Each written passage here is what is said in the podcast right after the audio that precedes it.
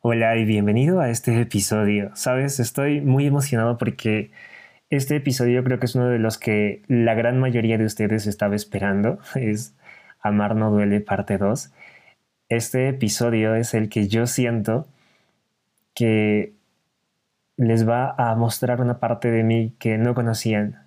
Creo que es lo más profundo que vamos a llegar, al, al menos de momento, porque verdaderamente en este episodio quizás no encuentres lo sistematizado, racionalizado y todo lo que suelen ser los episodios de este podcast, sino encontrarás a un Frank más crudo, más real y más humano. Eh, esta historia va de mí, como ya lo habrás visto en el, en el episodio Amar no duele parte 1, pero espero que puedas sacar muchos, muchas lecciones para ti. Así que antes de comenzar, quiero decirte y poner al ego a su lugar, ¿vale? En este episodio vas a ver muchísimos errores por parte mía y por parte de otras personas que están dentro de esta historia. Quiero decirte que si en algún momento tu ego, a lo largo de la historia, quiere juzgar a alguien o quiere juzgar a algún personaje de la historia, incluyéndome a mí, quiero decirte que tu ego eh, no es especial, ¿vale? Porque si puede juzgar es porque yo me estoy abriendo y yo te estoy contando esto. Porque al final yo le estoy facilitando. Tu ego no tiene ningún mérito. Y mejor ponerlo en su lugar y decirle que no tiene por qué juzgar, sino aprender al respecto, es lo que hará que esta historia te ayude en lugar de ponerte como alguien superior o inferior al respecto.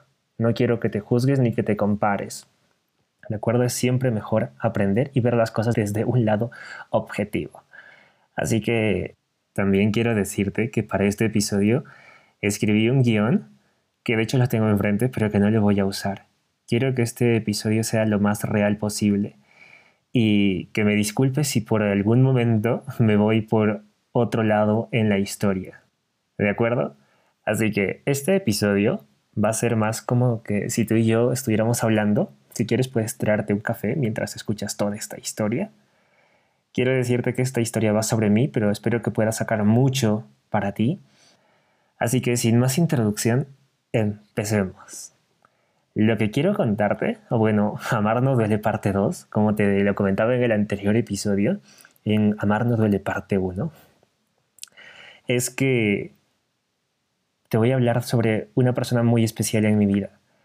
Y que la recuerdo con muchísimo amor, que yo siento que es una de las personas más importantes de toda mi vida. Y sí, en esta parte, en este episodio al menos, vas a conocer un Frank bastante emocional. Un Frank que conecta con sus emociones y con lo más crudo de sí mismo, lo más real y lo más humano.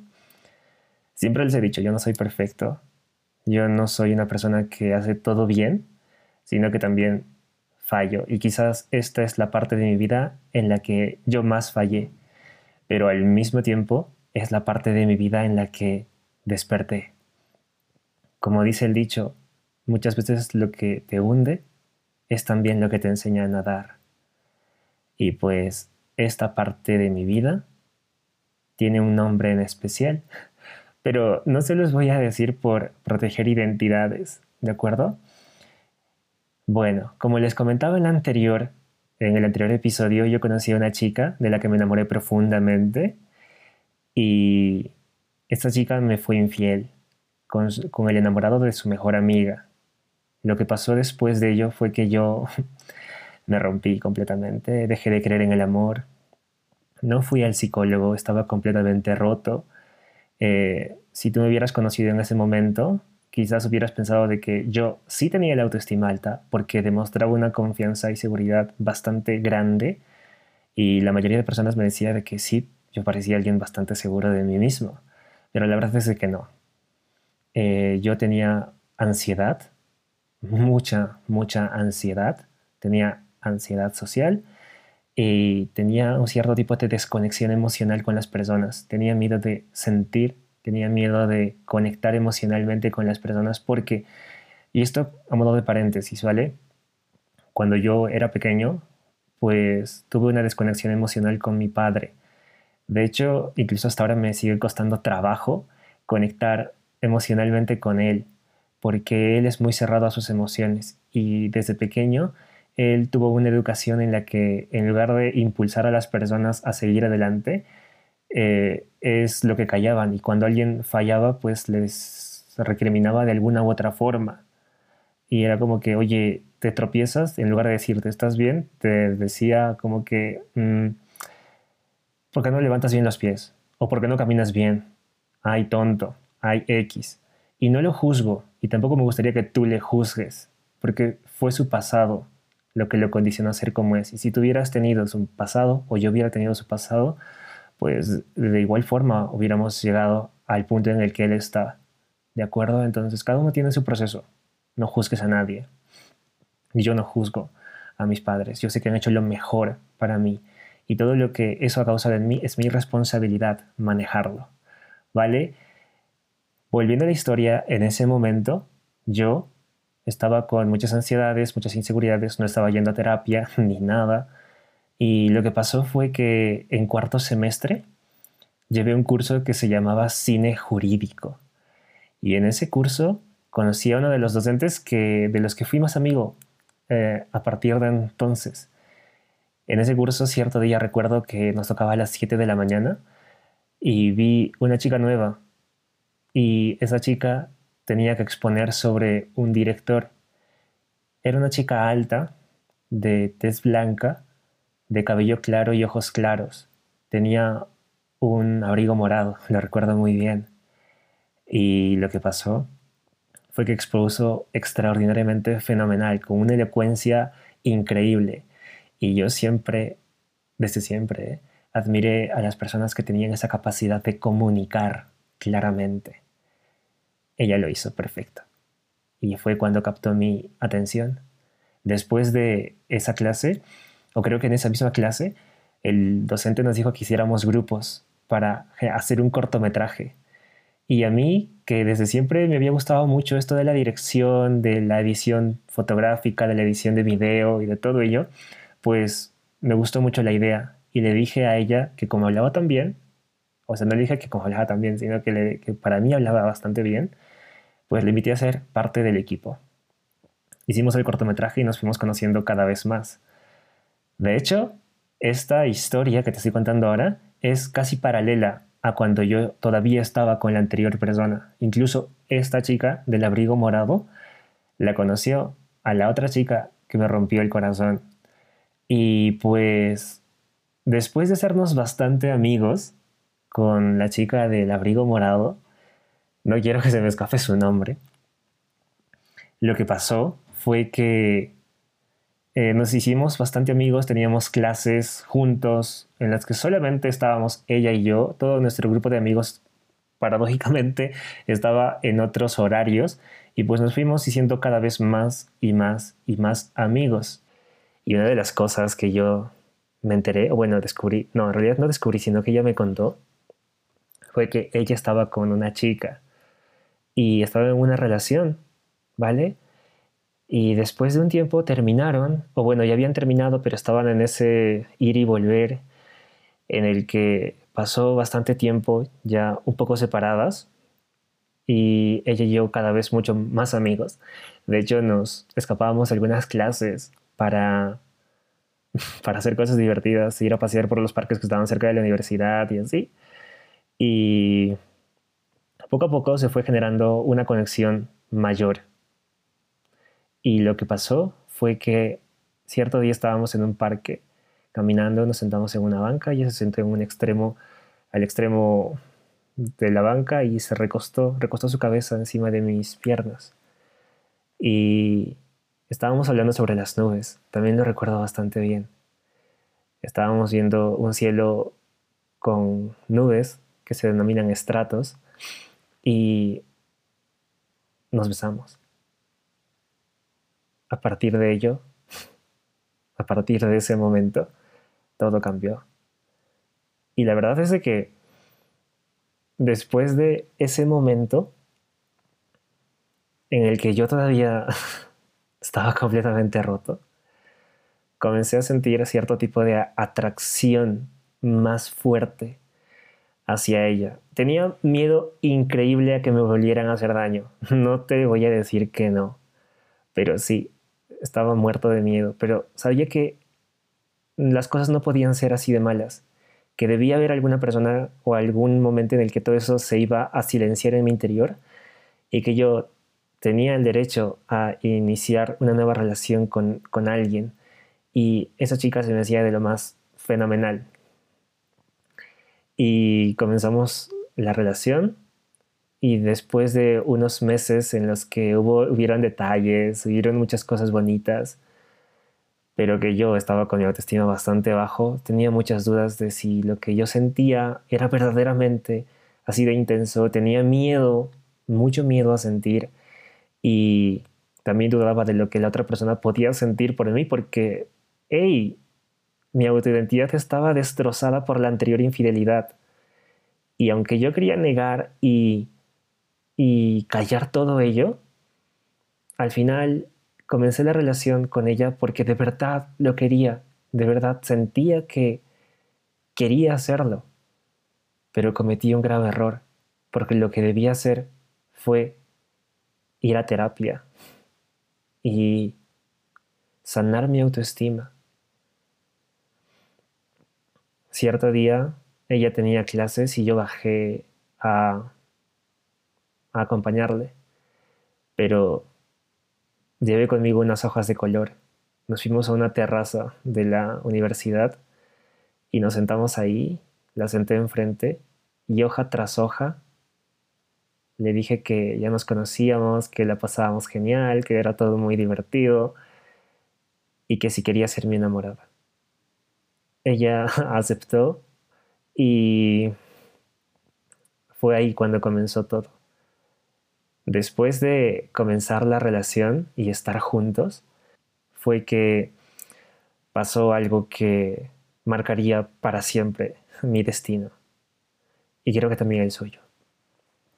Lo que pasó fue que en una fiesta que pasó lejos, bueno, no lejos, sino a una hora de la ciudad donde estábamos, a la que yo fui, pero ella no fue, sucedió que yo le fui infiel. Y después todo explotó. Ella se enteró porque se lo comenté y incluso se lo comentamos con la chica con la que yo le había sido infiel, que era una compañera de universidad también. Lo que más recuerdo de ese momento fue que la chica con quien yo estaba vio a la otra chica llorando y disculpándose por todo lo que había sucedido y en lugar de actuar eufóricamente, lo que hizo fue abrazarla y decirle de que lo olvidara lo más pronto posible y de que no se martirizara con ello.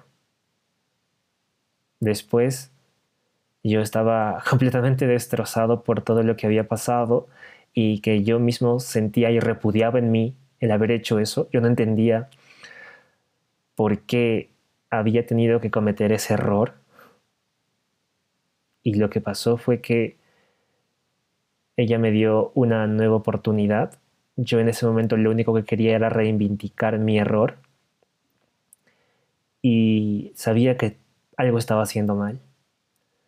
Ella estaba destrozada y si volviéramos al pasado y viéramos todo esto así muy de cerca, ella incluso me dio tiempo y espacio para yo armarme, porque yo estaba destrozado en ese momento. Ella fue muy fuerte y creo que es una de las cosas que más admiro de ella. Lo que pasó después fue que comenzamos una relación con muchos más detalles, con muchas más cosas, pero sabes, ya nada era igual. Todo era diferente. Y no me quejo, sino que solo te explico cómo lo es. Siento de verdad que ella hizo un esfuerzo enorme por no tirar todos sus sentimientos por la borda y querer sanar, sé, y querer recuperar y reconstruir la relación. Yo no sé si hubiera tenido esa fortaleza, ¿sabes? Si me hubiera pasado eso. Pero ella sí la tuvo. Y lo que pasó después fue que yo sabía que tenía que conocerme. Yo sabía que algo estaba mal en mí. Yo sabía que no podía haber sido tan imbécil. Que algo tenía que mejorar. Que de verdad no, esto no podía volver a repetirse en mi vida. Lo que hice después fue comenzar a leer muchos libros que me ayudaron a conocerme. Estaba hundido y me sentía terriblemente mal. Solo quería merecer el amor de ella y sentirme bien recibiéndolo. No quería más. Aquí como reflexión, me parece que lo mejor que hubiéramos podido hacer en ese momento hubiera sido terminar la relación y cada uno reconstruir su propia autoestima. Porque incluso para quien falla, las cosas son difíciles, y te lo digo en carne propia, ¿vale? Muchas veces sí personas existen que eh, fallan y pues no, no, no se dan cuenta del daño que hacen, pero yo sí me di cuenta de todo el daño que hice y fue lo que me rompió, fue lo que me hundió. Y me prometí que jamás volvería a fallarme yo así y fallar también a alguien de esa forma. Y lo que pasó después fue que tenía que levantarme, tenía que, de verdad, merecerme a esa chica tan extraordinaria que tenía delante, que se esforzaba todos los días por sonreír y por estar bien a mi lado, que tenía un ímpetu alucinante y tenía que merecerla. Y tenía que ser un gran hombre. Y tenía que alinear el futuro que ella quería con lo que yo también quería. Terminamos la universidad. Ella también estudiaba derecho y, ¿sabes? Después de ello ella comenzó a trabajar en un estudio de abogados. Yo quería seguirle el ritmo y pues a mis clases, porque ella terminó un semestre antes, le añadí un trabajo en entidades del, estado de, de, aquí, que yo buscaba y buscaba pues un lugar donde pueda aprender y todo ello. Y quería pues estar más o menos a la par de ella. Y pues al final me di cuenta de que el derecho no era lo mío y que iba a alejarme del derecho. Y creo que ese fue un punto de separación bastante grande entre ella y yo. Yo comencé a ser emprendedor a ser emprendedor digital y comencé con algunos proyectos de dropshipping y muchas otras cosas, pero que verdaderamente no sentía que me llenaran tanto. Lo que yo quería era tiempo, tiempo para dedicárselo a ella, tiempo para dedicárselo a los viajes que ella quería hacer y también que poder pasarlo de la mayor forma y amplitud posible. Quería libertad financiera. Recuerdo muy bien que en ese momento me volví loco por entender cómo funcionaba el juego del dinero y lo comprendí y entonces me di cuenta de que había algo que yo podía hacer que no requeriría de mi tiempo ni, ni, espacio y que podía estar con ella. Lo hice por mí, pero al mismo tiempo alineado en los sueños de ella.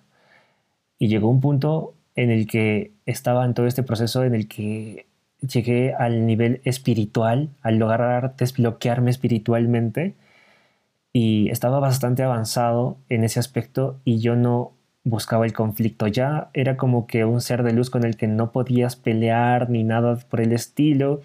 Y no quiero que esto suene arrogante, pero es que de verdad así era. Y te digo que así era porque ahora eh, también lo soy, pero soy un poco más crudo porque domino mi ego y lo uso para crecer. Y el ego a veces me hace un poco más humano, me hace más crudo. Pero lo que pasó en ese momento fue que ella todavía no había sanado todo lo que le había roto ese evento en particular. Y estaba con inseguridades. Llegaron momentos en los que hubo violencia verbal y física, no fuerte, pero sí la hubo de su parte hacia la mía. No quiero que la juzgues, no quiero que te salga un comentario de reproche o, o de algo, porque recuerda que al final no importa lo que tú opines, si estás opinando es porque yo te estoy mostrando esto, no porque tu ego sea especial. No juzgues, solamente observa y aprende. escucha y aprende. Y fue entonces que después de un gran tiempo estábamos, que terminábamos y regresábamos, hasta que cierto día ella vino a mi casa y me dijo que teníamos que hablar y me dijo que ella quería un tiempo. Quería un tiempo para ella y para pensar en todo lo que era la relación y estaba desgastada, ¿sabes? Yo estaba 100% enfocado en mis proyectos y siento que ella se sintió un poco abandonada al respecto. Yo no quería que se sintiera así, sino que estaba completamente enfocado en generar ese futuro, ese Frank que de verdad podía ir de viaje con ella y que podía hacer muchas cosas porque tenía tiempo y dinero y pues estaba muy enfocado con ello. En ese entonces no tenía mm, tiempo y tampoco dinero. Entonces, habían algunos viajes que queríamos hacer y pues me costaba un poco de trabajo poder costearlos porque ella ya ganaba. Estaba trabajando como abogada en un estudio y yo todavía no. De hecho, había renunciado a mi sueldo seguro y a todo ello por ser emprendedor. Y pues eh, eso también marcó una afinidad que ya tenía que eran los viajes y pues que yo no podía estar dentro de ese ritmo porque también estaba súper enfocado en mis proyectos, sumamente enfocado en los proyectos que tenía. Y pues lo que pasó fue que ese día me pidió tiempo para, para pensarlo todo y pues yo en mi estado de desapego y de luz que yo estaba trabajando y de amor hacia ella que estaba trabajando y amor hacia mí mismo, ¿vale?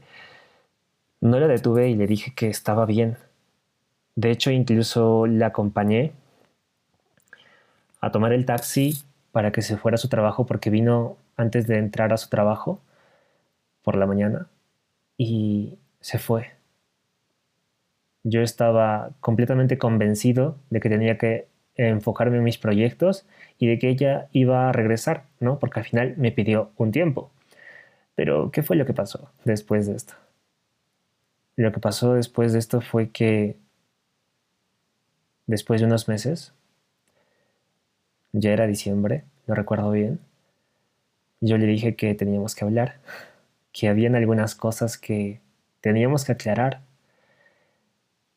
Nos vimos y conversamos y en el almuerzo que estábamos teniendo ella me explicó que lo que me quiso decir ese día era que la relación ya no iba para más, que no quería un tiempo. Pero yo recuerdo taxativamente que lo que me dijo fue que era un tiempo que por eso le había citado ese momento, para poder aclarar toda esta situación. Y pues lo que pasó fue que me quedé un poco asombrado por todo ello. Al terminar el almuerzo, yo recién entré en ese periodo de negación en que entra el, ego, el primer, la primera etapa del duelo, en el que no la quería perder. Y le dije para regresar y ella estaba con muchos sentimientos enfrente. Tenía muchos sentimientos en su interior y al final yo también y nos besamos. Y después terminamos yendo a mi casa. Y después de compartir un momento juntos, lo que pasó fue que comenzó a llover. Yo saqué una casaca para, para abrigarla y que no se mojara y acompañarla a tomar un taxi y lo que sucedió después fue que vi su cara toda empapada, me dio la casaca y quedamos en que esa noche decidiríamos el futuro de nuestra relación. Recuerdo muy bien cuando cerré ese taxi porque sentía en mi interior de que algo estaba a punto de acabarse. Cuando ella regresó a su casa y ya por la noche comenzamos a hablar, me dijo que lo había pensado y que lo había reflexionado y que había decidido de que todo ya tenía que acabar. Esa noche la recuerdo bien porque mi ego estaba intentando victimizarse. Y recuerdo muy bien que apagué mis emociones, apagué mi ego a través de una aceptación profunda del momento presente escuchando solamente a la lluvia y prometiéndome que todo lo que tenía que hacer lo haría mañana. Todo lo que tenía que procesar lo haría mañana. Me dormí y al día siguiente mi ego saltó muy temprano por la madrugada y todo comenzó a ser difícil, ¿no? Como es el proceso del desapego.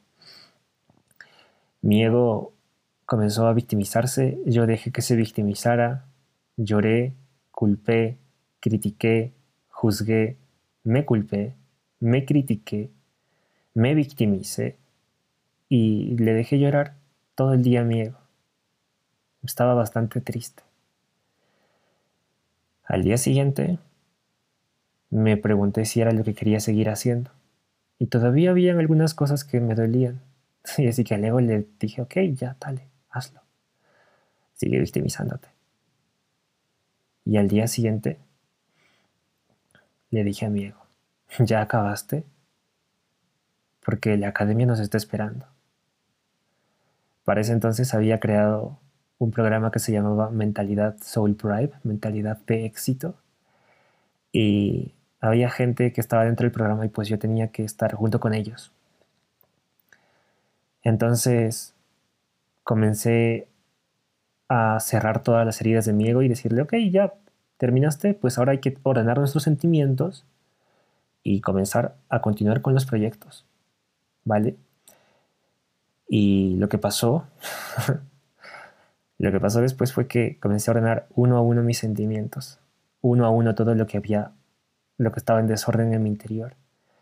Y para el día siguiente ya estaba todo bien, no sentía dolor ni sufrimiento, solo quería que yo fuera bien y que de verdad eh, aún deseaba internamente que todo esto se pudiera arreglar y que nos pudiéramos volver a hablar y aunque esta parezca el fin de la historia, pues ya te avanzo de que no la es, porque todavía quedan algunas cosas muy interesantes. Y yo después de ello, después de haber ordenado todos mis sentimientos y haberlos puesto en orden, me di cuenta de que no había por qué sufrir mucho tiempo por una ruptura. Y era un problema que tenían muchas personas que habían entrado dentro del programa de mentalidad de éxito, que estaban pasando algunos por momentos de ruptura. Fue entonces que yo creé el programa Supera, que comenzó siendo un programa de 20 audios en el que les explicaba el paso a paso para dejar de sufrir por amor y poner en orden todos sus sentimientos. Es lo que yo había hecho conmigo y que con esos 20 audios lo comenzamos a probar con las personas que estaban dentro de mentalidad de éxito y les terminó funcionando bastante bien. Después, el programa fue haciéndose cada vez más grande y más detallado, con nuevas y mejores herramientas. Y es ahora lo que se conoce como el programa Supera, ¿vale? Que es de 30 días y que tiene más de 40 clases, casi 50 clases ahora, en el que hablamos de la soledad, los, los traumas de la infancia, la dependencia emocional y un montón de otros temas en los que te enseño el paso a paso para dejar de sufrir por tu ex. Y fue en ese momento en el que yo me di cuenta de que no era necesario sufrir mucho tiempo por una persona, sino de que con un cambio de mentalidad podías hacer que todo ese sufrimiento se disipase, pero rapidísimo. Y pues todo ese conocimiento está ahí dentro de Supera. Y fue este evento el que hizo que ese programa naciera. Para continuar con la historia, después de, de unos meses, en febrero, cayó San Valentín, pero antes cayó su cumpleaños. Eh, su cumpleaños era el 6 de febrero. Y para su cumpleaños, yo, desde el amor que él sentía por ella, le compré un ramo de, de flores que sus flores favoritas eran las margaritas y se las envié a su trabajo. Y junto con este ramo le envié también una, una pequeña cartita, pequeña. Al final ella respondió con un mensaje y pues al final recuerdo muy bien ese día, ella vino a mi casa con una torta. Era una torta que ella había hecho para su cumpleaños y que ella misma se la había comprado y estaba preciosísima. Era tan ella que estaba increíble. Yo ese día tenía un compromiso con alguien más, tenía que verme con alguien más, con, una persona importante y pues y yo me quedé súper sorprendido con el mensaje de estoy yendo a tu casa. De hecho, me llamó mientras yo me listaba para salir a esa otra reunión importante. Y pues lo que pasó fue que mientras ella hablaba con mi mamá y con mi hermano, eh, yo me quedé viéndola y viendo todo lo que me gustaba en ella. Y lo que pasó fue que después nos fuimos juntos en un taxi, en el mismo taxi, porque yo me estaba yendo hacia la Plaza de Armas y ella trabaja en la Avenida del Sol que te lleva hacia la Plaza de Armas. Entonces la abracé y le dije que esperaba que ah, hubiera pasado un cumpleaños espectacular. Y después de todo ello, le dije que había una canción que me hacía recordarla bastante. Y ella me abrazó, sus ojos se humedecieron y tenía que bajarse del taxi. Salí yo, salió ella y nuevamente cuando nos despedimos sentía que mi corazón se quedaba con ella. Pero el taxi continuó avanzando más rápido de lo normal porque ahí suele haber muchísimo tráfico, pero esa vez no había tráfico. Y pues al final yo terminé teniendo la reunión importante, todo salió bien. Y después de ello cayó San Valentín. Pero algo que es importante aclarar aquí es que en las pequeñas conversaciones que teníamos cuando nos veíamos, ella demostraba mucho cariño y afecto hacia mí y yo también. La valoraba demasiado, de hecho lo sigo haciendo, ¿vale? Esto no significa que no la haya superado, se lo digo desde ya. Hay mucha diferencia entre superar a alguien y mantener un sentimiento bonito hacia una persona. Hay mucha diferencia, se lo digo desde ya. Pero algo que sucedió fue que em, mientras hablábamos, pues hablaba, habían algunos momentos en los que había mucha conexión, ¿de acuerdo? Una atracción bastante fuerte. Y yo sé que es mi cerebro llevándome a lo familiar, pero ahora ya lo sé. Pero al mismo tiempo sé de que el cariño que se generan entre dos personas genera nuevas conexiones neuronales en tu cerebro que no se borran, y que cuando tú vuelves a tener contacto con esa persona, esos caminos, esas carreteras de conexión y comunicación emocional en tu cerebro ya están hechas y esa persona suele ser detonante para ello. Y pues cuando vemos a esa persona es algo que sucede de forma casi inmediata, ya que hemos compartido tanto tiempo juntos que el cerebro tiene que encontrar una manera de relacionarse porque el cerebro está eh, destinado a ser tribu, está programado para socializar, para relacionarse. ¿De acuerdo? Entonces es por ello. Y lo que pasaba era que yo sentía que todavía quizás había cierto tipo de esperanza para la relación después de verla en su cumpleaños. Y pues lo que decidió hacer mi ego, y bueno, yo, dominado por el ego, que no la quería soltar después de haberla visto en, de haberla visto en su cumpleaños, o sea, de yo haberla visto en su cumpleaños, decidí mandarle una rosa junto con una carta. Y en San Valentín nos encontramos porque yo tenía un regalo de mi mamá para ella y tenía que entregárselo.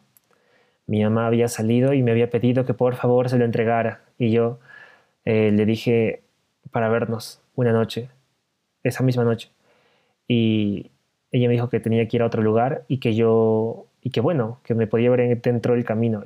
Nos vimos y entonces pasó algo desde mi conciencia, en la que yo sentía que el sentimiento que yo había logrado desarrollar por ella era bastante bonito, puro e interesante, ya que no tenía rencor de nada, sino que era un sentimiento puro que yo le espejeaba, ya que había trabajado bastante amor propio y todo ello, decidí decirle para volver a retomar la relación y estar juntos.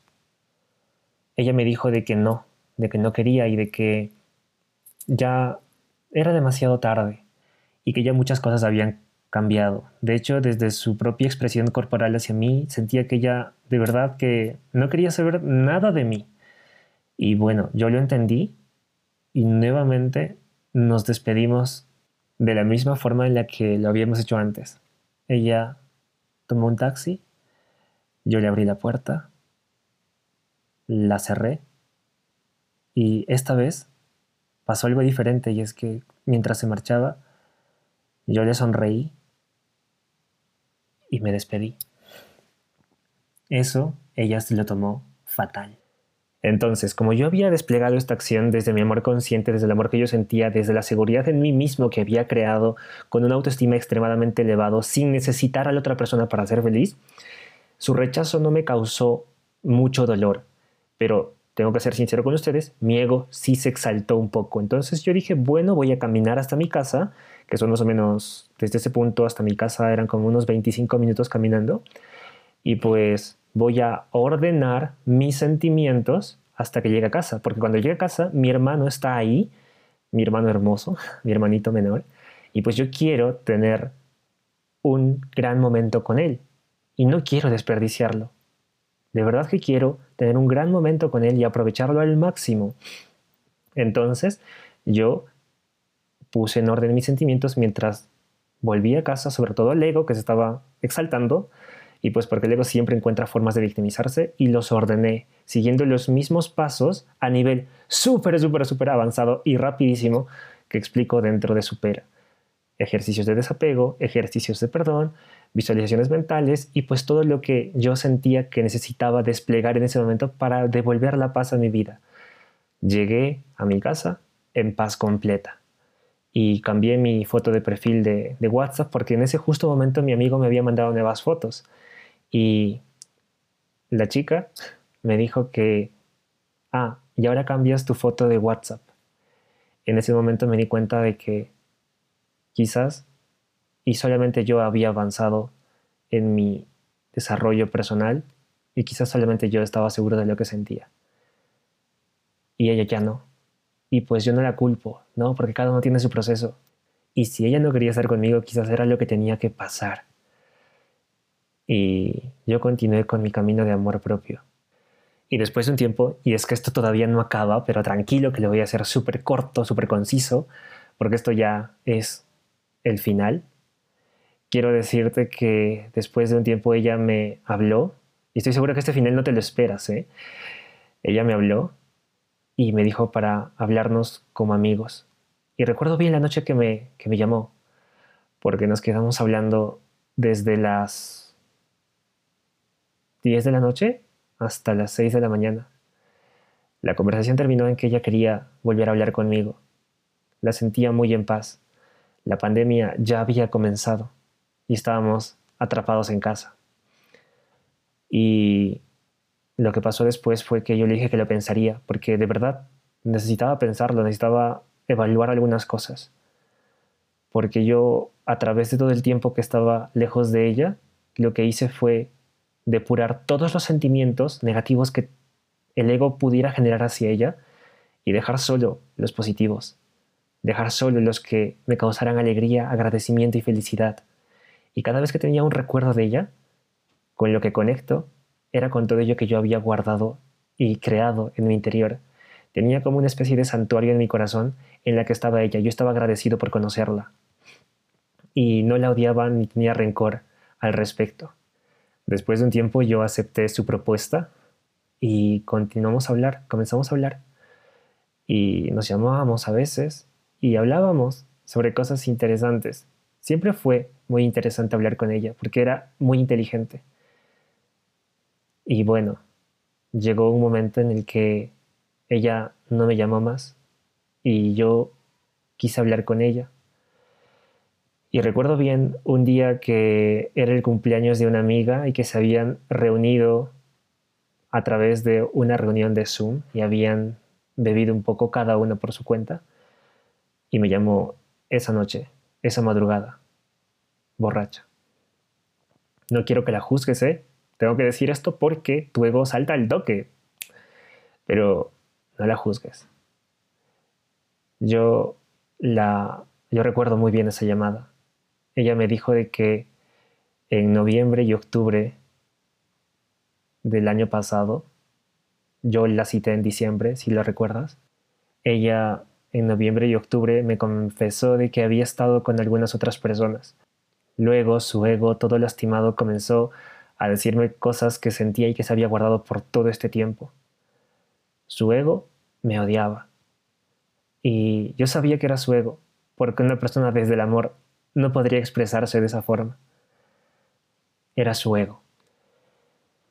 Y yo debía escucharlo desde donde venía. No me molesté por lo que ella me había dicho. Yo estaba en un proceso en el que entendía que ella no me pertenecía y que podía hacer con su vida lo que de verdad quisiera y que eso no iba a impedir de que yo la siga amando y queriendo. Pero si seguía en ese estado de ego en el que quería lastimarme a través de sus palabras, yo debía tomar una decisión, ¿sabes? Pero hablarle en ese estado y comunicarle la decisión que yo había tomado era algo que no es muy inteligente. Así que después de esa llamada y de sus confesiones, la llamada terminó y yo me dormí. Al día siguiente, ella me llamó para hablar sobre lo que había sucedido la madrugada y noche antes. Y hablamos un poco y ella se disculpó por la forma en la que lo había expresado. No por el contenido, ¿eh? Se disculpó por la forma. Lo que sucedió después fue que yo le dije que yo no era lo que ella estaba buscando en ese momento. Porque ella en la llamada anterior me dijo que no quería a alguien tan inteligente como yo en su vida, sino que prefería a algún estúpido diferente, con quien pasarla mejor o con quien pasarla de alguna otra forma. Y yo le dije de que yo no era lo que yo quería en su vida y que está bien, de que yo lo respetaba. En ese momento, todo lo que yo había depurado hacia ella y con el más profundo sentimiento de amor, me tuve que despedir de ella. Y le dije que aunque pareciera que soy yo el que se va, fue ella quien se alejó a través de sus acciones. Y que ya me tenía que ir, de que ya no podía seguir esperando que las cosas mejoraran. Y la llamada terminó y desde entonces no volvimos a hablar. Esta chica es importantísima en mi vida. Ah, si, si la viera hoy, a través de todo lo que yo he depurado y he continuado depurando, porque el ego es muy pendejo, el ego se, se victimiza en cualquier momento. Pero esta chica de verdad que es muy especial en mi vida y yo tengo sentimientos muy positivos hacia ella. Y ya hablaré de estos sentimientos más adelante porque estoy preparando un episodio en el que les explico que cuando sentimos una conexión con una persona, no la sentimos con la persona en sí, sino con el recuerdo que hemos ido generando y con el espectro de identificación de esa persona que vamos teniendo, porque si yo guardo cierto tipo de sentimientos hacia esta persona, no es hacia esta persona en sí, porque ella ya ha cambiado y yo no sé, yo no estoy al tanto de ello, sino de cuánto yo estoy cuidando su imagen mental en mi interior. ¿De acuerdo? ¿Y por qué es importante cuidar esta imagen mental? Quizás te estás preguntando. Pues porque tiene que ver con mi paz, tiene que ver con mi yo de la edad que la conoció y cómo se siente él respecto a ello. ¿Vale? Entonces, espero que este episodio te haya gustado. De hecho, te acabo de adelantar un poco del siguiente episodio que va a tratar sobre esto de las conexiones entre dos personas. Y pues, quiero decirte de que ojalá y a través de la historia no hayas juzgado a nadie, sino que hayas aprendido y que comprendas para darte algunas lecciones al respecto, que cuando alguien falla a otra persona y esta persona se rompe, es importante darse un tiempo para trabajar la propia autoestima, porque cuando no se hace, el desgaste emocional es bastante grande. No puedes tener una buena relación cuando tu propia autoidentidad y tu propia autoestima están lastimadas. No cometas los mismos errores que yo cometí y que esta chica cometió conmigo por amor. Y de verdad, muchas veces esto que sentimos no es necesariamente amor, es dependencia emocional y no nos damos cuenta. Pero se siente bonito estar con alguien y a veces ese sentimiento de bonito Es un profundo miedo a la soledad que llevamos dentro. Mira hacia adentro, encuéntrate, ámate. Verás que todo se transforma cuando comienzas a amarte.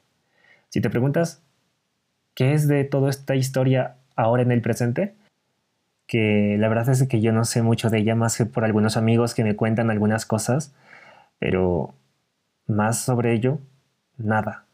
Nuestra comunicación está en cero, pero eso no significa de que yo no la aprecie. De hecho, tengo sentimientos bastante trabajados dentro mío hacia ella. Y pues es ello, pero el que yo tenga ese tipo de sentimientos no significa de que tenga que estar presente en su vida, ni viceversa. Lo que yo siento está en mí, y para mí eso basta. Y si algún día la veo, pues fantástico. Y si no, pues también. Si te preguntas por qué este episodio se llama Amar no duele y el anterior también, es pues porque aunque esta, este episodio, esta historia haya sido de amor, el amor en realidad no es lo que hizo que sufriéramos. Lo que hizo que sufriéramos fue la dependencia emocional que ambos teníamos hacia el otro, nuestra infancia no curada que nos daba apegos, dependencias emocionales, baja autoestima, y otro factor fundamental también fue nuestras experiencias en anteriores relaciones que no curamos y que pensamos que por tener otra persona en nuestra vida, pues íbamos a terminar de otra forma, cuando en realidad habían muchas inseguridades en nuestro interior. ¿De acuerdo? Entonces, amar no duele, el amor no duele, lo que duelen son las dependencias emocionales, las heridas no curadas del pasado y todas las inseguridades que no ordenamos en nuestro interior cuando no trabajamos en nuestra autoestima. El amor es algo muy diferente. El amor es la aceptación plena y profunda de uno mismo, con todo y tus sombras. Cuando lo haces, entonces proyectas esa energía en las demás personas. Y cuando lo haces, entiendes de que no pueden ser tuyos, dejas de querer poseer y las aceptas en su esencia. Es así que procuras la libertad a la otra persona. Y en su libertad, en su encantadora libertad, las aceptas. Y así las amas. Es por ello que amar no duele.